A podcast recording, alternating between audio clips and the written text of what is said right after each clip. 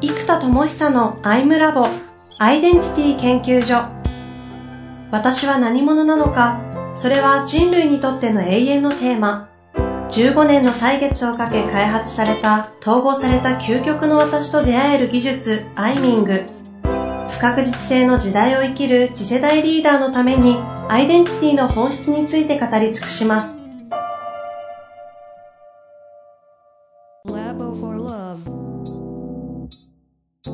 こんにちは、遠藤和樹です。生田智久のアイムラボアイデンティティ研究所。生田さん本日もよろしくお願いいたします。はい、えー、よろしくお願いします。いやー、伸ばしてますね。発揮。えー、いやだからね、いや、これもなんか今までね、うまく教えられなかったんですよ。言語化がうまくできてなくて、その、いや、波長を合わせてくれって言ってもなかなか合わない。うん、じゃあ、その人は、あ、軽い波長は得意だけど、重みの波長が苦手ですね。とか、速い波長得意だけど、遅めの波長苦手ですねっていうふうに、こう、認知ができる状態になってきたので、うん、で、今度、認知さえできれば、アイミングでそれ統合できるんですよ。なぜ遅い気が苦手なのか。それはもう気の話なので心的な理由が絶対あるんですよ。でそうするとルーツダウンで何がその遅い気をできない自分作ってますかっていうふうにこうブレあのルーツダウンしていけば根源的にそれを作ってる事故や無意識の信念とか価値観とかアイデンティティも出てくるので、うん、あとそいつを統合してあげると実は遅い木も内側に統合されるのでその木を扱う事故がもしくは遅い木じゃダメだと思ってる事故が統合されれば遅い木を扱えるようになったりするんですね。なんで実はこの木の話はそのアイミングであとは全部解決できるので認知のとこはむずいんですよ、はい。あす。ごいですねそれ。そうなんですよ。だからね。気を認識できたら今度はそれをアイミングで統合して扱えるようになると。そうなんです。あのもちろん体術的訓練も大事なんですよ。その声色とか息色そして体を使うのでその例えばある程度腹筋を筋トレしとくとやりやすいですよとかっていうそういう話も出てくるんですね。いや本当そうですね。体術的要素が入ってくるので。でもちろんそれらはあるんですけどただね体術だけじゃ無理なんですよ。そのちゃんと内的なエネルギーを自分に統合されてないとその範囲がうまく使えないんです。その波長をちゃんと自分のエネルギーに統合していった時に気がそうなる。えっ、ー、とこれもねそのい気息声っていう順番でエネルギーが流れてくるんですね。いい意識のいい。で次に気で息で「い」と「き」で「息」になりそこから声になっていくんですよ。だから声色生き色の奥には「気」の状態がありその奥には「い」っていう意識の状態があるんですね、うん、でこの違いっていうのが「い」っていうのは照準とか範囲とかなんですよ。意識の範囲、うん、意識されてるもの自分ごとの範囲とか、うん、だからこれで僕のあの親友のその宗四郎がやってたわかたまたまねあの僕がこう作ってたものとももう面白いぐらい一致するのが面白いんですけど、うん、彼がねやってたのはねまずね声からやると分かりやすいと壁に向かって「はっ!」って息を飛ばす「はっ!」ってそうすると壁に息をぶつけるって感じじゃありません「はっ!」うん、で今度い声をあごめんなさい壁に声をぶつける感じで今度声を外して「はっ!」ってやると壁に息をぶつける感じ「はっ!」なりますね「は、うん」じゃなくて「はっ!」になるじゃないですか、うんで、今度、この息を外して、これみんな見えないから分からな い。っていうふうに、はいはい、っていうふうに、木だけ壁にぶつけてる感じ。うんうんうん、で、これが、っていう木ですね。で、今度は気を飛ばさずに、照準だけ損なってる感じ。意識だけ。うん。そう、意識だけ置かれると、照準が置かれて、次に気をって飛ばすと、意識に対して気がボンと壁にぶつかりますよね。で、次そこに、息がぶつかる。次に「はっ!」って言って声がぶつかる。っていうふうに、この声の奥の息の奥の気の奥の「い」っていうところの「い」と「気」のマネジメントによって息のマネジメント。だから呼吸法っていうのが精神を扱う上ですごい重要になるのは気と息「い」っていうのが息にもうもろに出てくるんですよ。なんで僕はもうセッションの時声色と息色っていうのを徹底して言うのは息色の訓練あの自分の息色のバリエーションもそうですし息色を聞けないと気といの位置がちょっとよくわかんないんですよね、うんこのいと気を合わせて息なのでまあ語呂合わせ語語呂合わせみたいなもんですけどこの息の中にいと気の状態が見えてきますから、うん。これをこう息で感じ取って声を聞くっていう流れなんですよね。なるほど。うんその中でですよ、ちょっと今日ね、もうまたはっきり戻しははっきりいかないといけないのでね。その、その息を、要は息を使って、意と気をこう見ることができるというか、認識することができるような感じなんですね。その中の今度は、気、気です。の8個。あと3つ。あと3つ。ちょっと一応復習ですけど、えー質量感、集約度、あの、シューと緩むみたいな感じですよね。あと速度と質感、そして強さ弱さ。うん5個ありましたが、残り3つは、そうですね、えっと、これもねもう本当みんなね感覚的にわかると思うんですけど明るいか暗いかなんですよ。だ言われると、そう暗い気か明るいっていう気なのか、でこれもいい悪いじゃなくて幅なんですよね。だってもうその人生どん底ですみたいな状態これは暗い気になりますのでこの闇のような真っ暗な気とも、えー一致できるかそうすると暗い時ってドヨーンってやっぱ人間喋るのでこうドヨーンってなるしもうあもう無理だよみたいな声もちょっと嫌な声になっちゃう、うん。でもこう、いや、ぶっちゃけね、もうちょっともう本当無理なんですよね、とかもう、うーんとか、うーんとかなっちゃうから、うん。こういう時に明るくね、ああ、そうなんですか。っ て 言ったら、これはさ、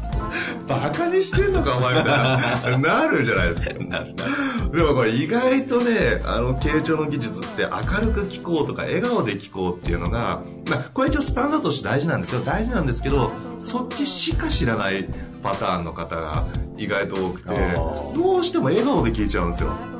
そうするとね、ことした形を、あの、アルカニックスマイルぐらいの微笑み状態はむっちゃ大事なんですよ。ニュートラルな微笑みというのはとても大事なんですが、笑顔になると、本当になんかね、バカにされてるとか、え、何人の不幸面白がってんのみたいな風に、こう、なんつうのかな、そういうネガティブな気の状態になってるから、相手の行為もそういう風な解釈になりかねない精神状態なんです。だからね、このね、すごいね、なんかね、上から自分の不幸をね、見透かして、僕は分かってるよ、みたいな、大丈夫だよって気を無責任に飛ばしてきてる、みたいな、なんかね、こんな感覚になっちゃう場合があるんですよね。だからすごいこう辛い状態になったことがなかったり、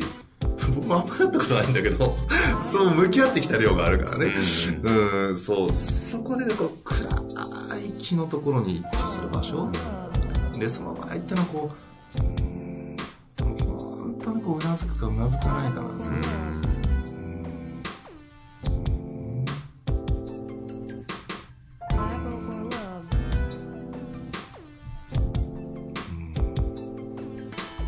ぐらい弱い気の方は若干支えを入れるんですけどこっちの方はねもうただただその真っ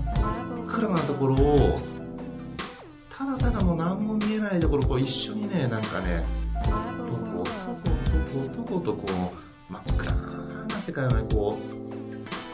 うなんつうのかな支えようともしなくていいんです。なんかもうただ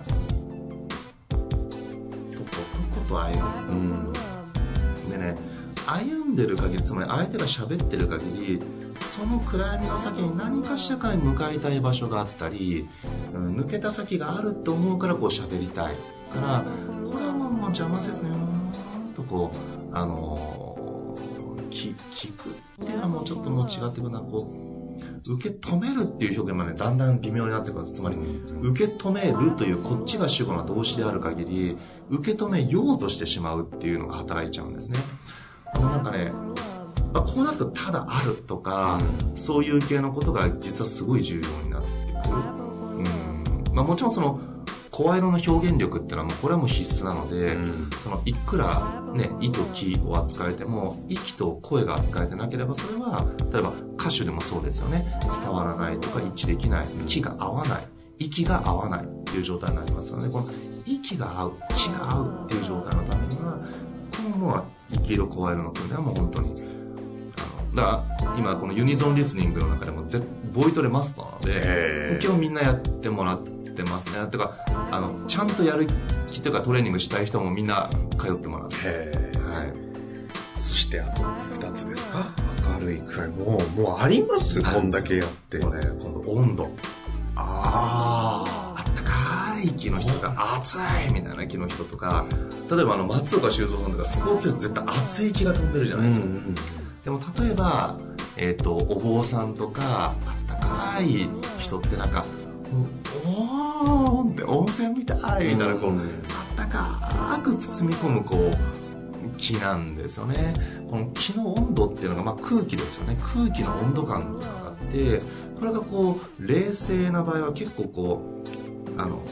クールっていう言葉からも冷たい気が大事ですしこうあったかいあのちょっと温泉みたいな温度も大事だしこう炎のような熱さこう「おっし」みたいなこう「行くぞー!」みたいな「おっしゃー!」みたいなこう結構こう厚めのエネルギーからこう暖かいところからクールな領域までのこう、うん、本当に木の温度があるんですよね。この空気の温度というのが、あのやっぱりこう人の癖で、あったかいのがいつもなる人と暑いのが苦手とかクールが苦手とかっていう形で一個人の好みとしてはいいんですよ。ただねお医者さんも例えば診断するときに全方位できる必要があるように、ね、僕らもこう傾聴のセッションで息が合うとか相手が本当に深い内観を使おうとしたときにこれ難しいのはね表層的な明るい人が実はむちゃくちゃ中が硬いエネルギーだったり真面目だったりするってむちゃくちゃよくある話なんですよ、そうすると明るい気で「ああそうなんですね」ってこう明るい「ほうほうほうあーうーん」みたいなこうちょっと明るい上にうーんと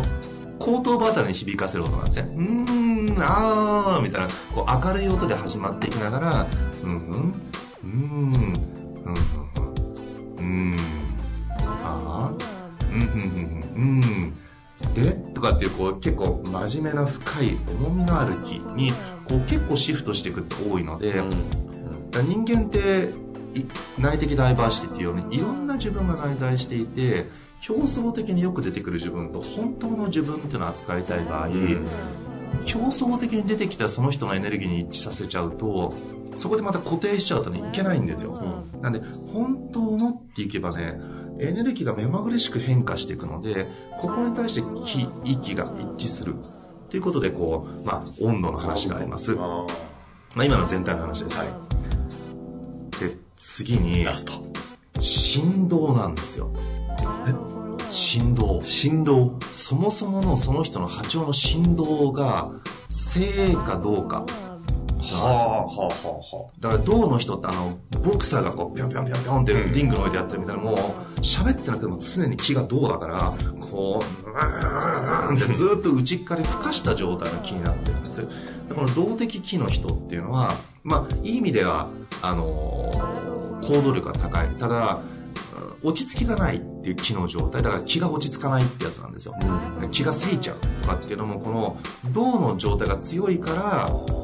このスタンバイが振動が銅だから速くなりやすいんです、でも銅の気でもゆっくり扱うことができればいいしっていうのもあるんですね、でもちろん今度は正の気穏やかとか、えー思考的だったりとか冷静だったりするそもそもその内側の粒子そのものが振動数が少ない感じ。だこの気の粒子みたいなものがブワーッと振動してるとダダダンっていきやすいんだけど、これゆったりとかむしろ極限まで止める方向にあるような、えー気の人もいますので、うん。このなんか気のなんか気体みたいなものの分子の一個みたいな状態のその振動数みたいなのが、たくさん振動してるかほぼ止まってるかっていうこのねなんかゼロの時のその人の気の状態っていうのがあるんです、うんこの振動っていうのを感じ取る必要があって、でここも難しいんですよね。銅の人が正をやるのは難しいし、正の人が銅をやるのも難しいんです。だ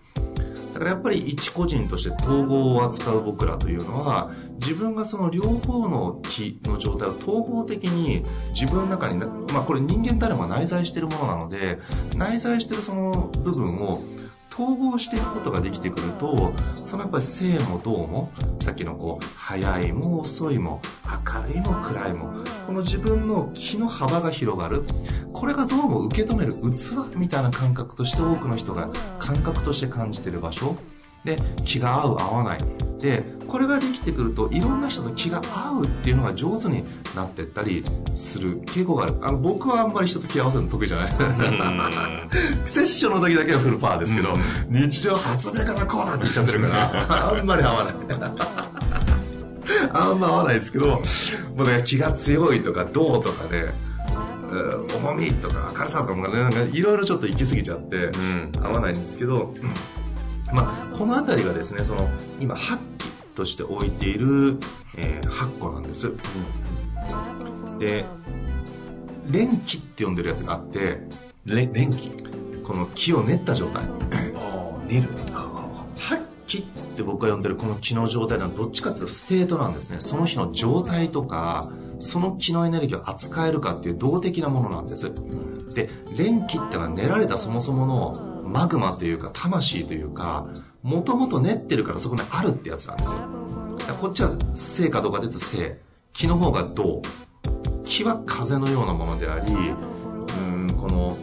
連気って呼んでるのはその風の発生源であるそもそものエネルギー体というか、まあ、気がどこまで練られてるかってやつなんですよね。うん。そう。これが実はあります。これ今の認識は、発気気というものの中に発気と連気で分けてるそうです。か連気っていうのは気を練った先にそこにある練られたなんか気の集合体とかあうん。のロールプレイングゲームでいうぜ最大値 MB 最大値みたいなやつです。よあのそう。練られてる量っていうのがあるからこの練られてる量が大きいと少々熱い気を出しても疲れないんですでも自分の練ってる量が少ないと出力を最大限にして熱いっていう状態やらないとあの一致できないんですよ、でそうすると長時間深いところにつながり続けることができなくなっちゃってこれ本当に気がフェイントしちゃうんですよ。こうあーって意識が飛びかねないぐらい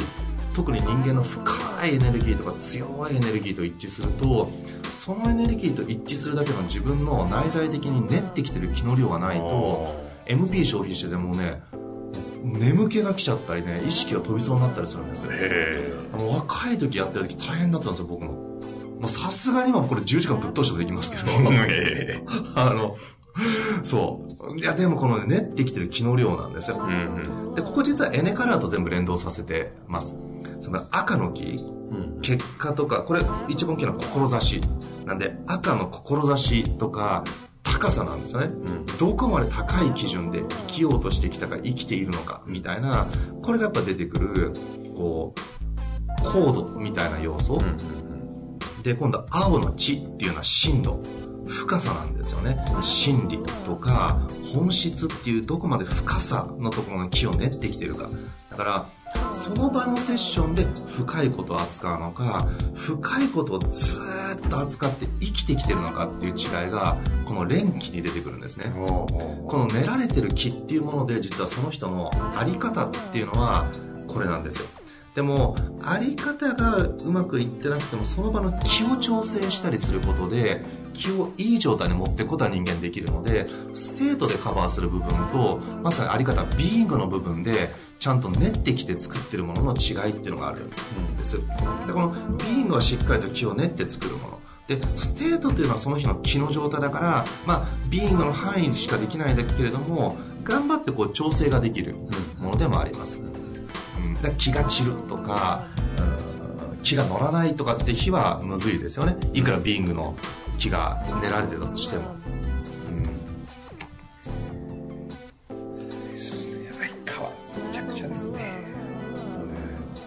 これを実は僕はセンサーとして全部扱ってるってこと、まあ実はこれまだ一部ですけど、まあその、さっきのエネから 続けますね、はい。その、はい。黄色の楽、楽しいっていうね、これ明度を表すし、えー緑はやっぱり愛、とかっていうやっぱエネルギーの温度なんですね。でどうもこの連気を扱った時にこれがねさっきの8気と被るからでどうもね赤と青っていうのは主に意識の方とつながってるんですよ。高度と深度って意識なんですね。意識が高い深い意識。でこの黄色と緑の楽と愛っていうのは明るいか、えー暗いかとか温度の方だから気の方と連動する、だから実はこの黄色緑っていうのは共感とか気の一致っていう方が重視されていて、えー赤と青っていうのは目的意識なのでやっぱ赤青の方はどうも意識の方がすごく影響している。意識の高さ深さ。は広さ。はははうん。赤青赤が意識。そう。で黄色緑が気が影響するから八気の方と被るのはこの黄色緑なんですよ。で意識の方と被ってくるのがこの赤青。うん。でこれがこうまあ広さとか深さみたいなものが青の方が司ってくるのでこれが意識によってどこまでどういう意識で生きてきたのかどういう気で生きてきたのかっていうものが、まあ、意と気の状態ですよね、これによってこう練られてきてるものっていうのがそれぞれにありますよと、うん、これが、まあ、この第3回ぐらいにわたって渡って。火をね扱ってきましたが。そう。あと意識の話もいろいろあるけど。あ意識は意識であるんですね。意識は意識また別物ですよ。ここに意識の話。これだって内派まだ終わってないってことですね終わってない。じゃあ。内派の中の、はい。ここが一番多い。あそうですか。はい。い。やでもここはなんか言われると皆さんねうわそう。わかるわかるっていう。だからね言われたら全然難しいこと言ってなくてそれあるってわかるじゃないですか。かつ傾聴の技術をユニゾンで一致をしようと思った場合、一致的傾聴をやろうと思ったらこの幅を持つことの重要性っていうのはすごく感じられると思うんですね、うんそうするとこの気の幅を扱う技量やもう丹田呼吸とかもう絶対できたかもう絶対できないんですよ。気のコントロールなんて。だそうするともうこういう体術としての声の技術っていうのがいかに重要かっていうのも分かられるのでこの声の技術を磨いてないで一致をしようと思ったらこれもう100%できないです、うん。あの歌唱力がないからどんなにいい歌詞と曲で歌っても素人カラオケの域を出ないのでうんやっぱりそのプロの歌唱力っていうものと本当の傾聴の高い領域で扱う気が一致するレベルのうん傾聴ってなるとどうしてもこれが必要になるっていうところですね。なるほどですね、はい。まあ、ちょっとあの今後もこの内波他にも音波後波ありますからね。ちょっとこの辺りも扱っていって。はい。これはもう3ヶ月ぐらいかかりそうですけど。そう。だからあのインナーツアーズではこれらをかなりの領域で扱えないとランク1にも来ないです だからマックス使えるのは難しいから、はい。まあうんまあ、30%から50%ぐらいまで扱えたらランク1なんですよね、へうん、で50から70ぐらいランク2でランク3の方でまあ780ですね。まあ、やっぱ90から100まで扱えてくると、やっとランク4。で、ここでやっぱエキスパートだなって僕は思うので、うん。なんでそこまで、えーユニゾンリスニングができるようになるかどうかは、実はこの、